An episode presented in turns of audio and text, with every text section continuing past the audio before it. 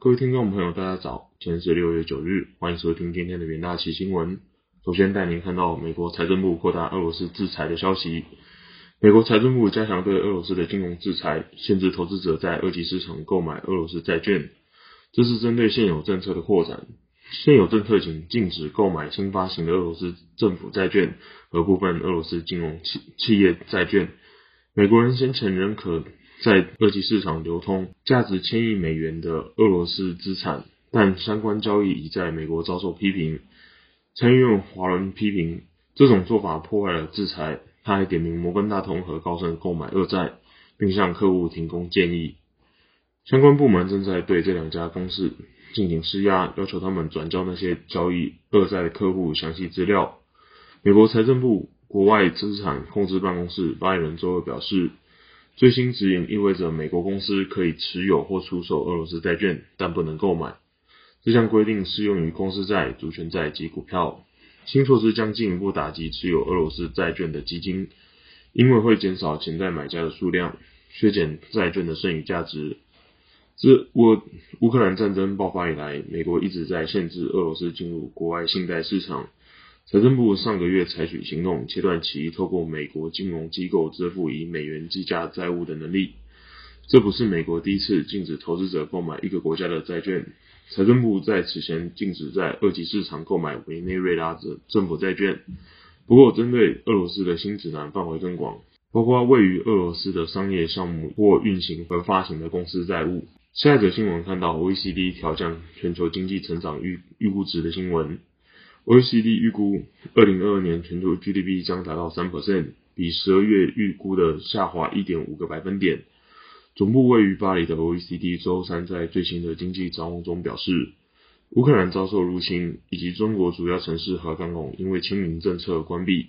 已经造成一系列的不利冲击。俄罗斯入侵乌克兰对全球经济造成巨大影响，但中国坚持的防疫清零政策也在拖累全球经济。因为中国在国际供应链以及整体销售消费占有重要角色，世界银行周二对全球成成长前景也看法变得更更加消极。该机构表示，今年全球 GDP 将达到二点九 percent，低于一月预测的四点一 percent。OECD 周三在报告中表示，调降目标在一定程度上反映俄罗斯和乌克兰的严重程度，但大多数经济体的成长将大大弱于预期。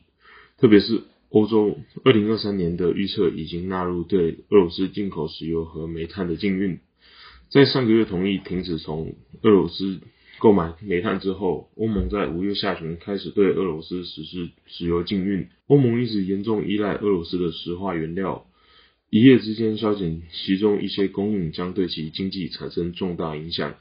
即使如此，在十九个国家组成的欧元区和美国在经济前景方面并没有太大差异。OECD 表示，欧元区今年将成长2.6%，而美国将成长2.5%。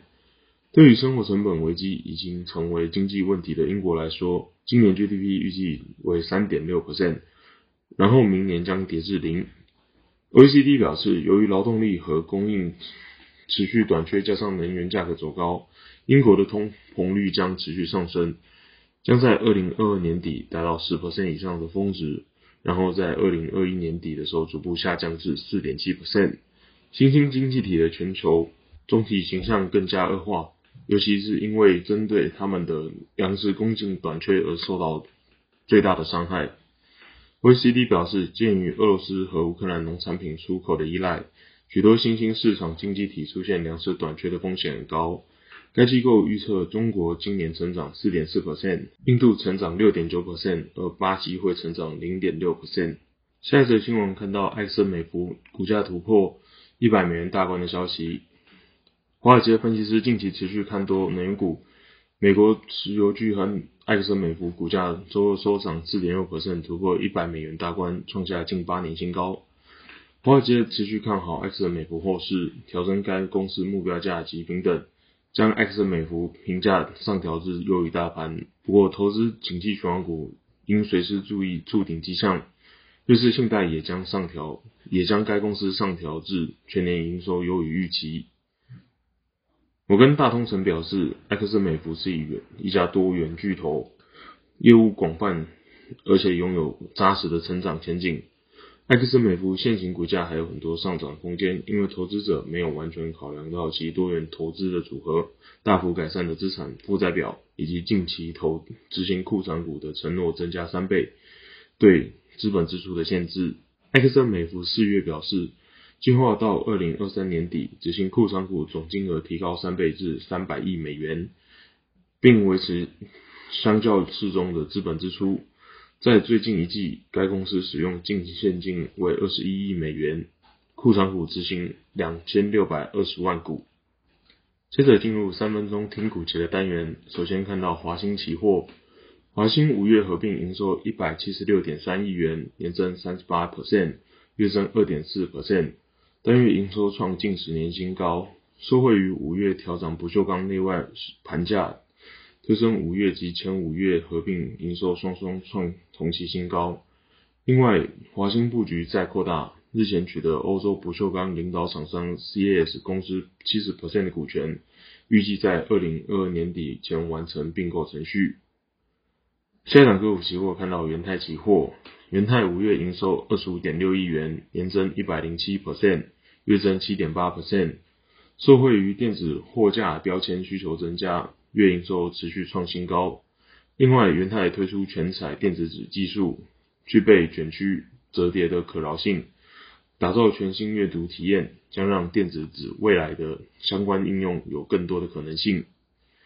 下档个股期货看到台光电期货，台光电在下一代 Eagle Stream 市占率持续看增，整体伺服器材料订单逐季成长。二零二二年四百 G 交换器材料占比增加，整体交换器材料订单有望逐季成长。此外，二零二二年第三季受惠于梅西大厂备货旺季与伺服器器材材料组合好转，预估二零二二年双位数营收成长不变，有利于公司营运表现。以上就是今天的元大旗新闻，谢谢各位收听，我们明天的元大旗新闻再见，拜拜。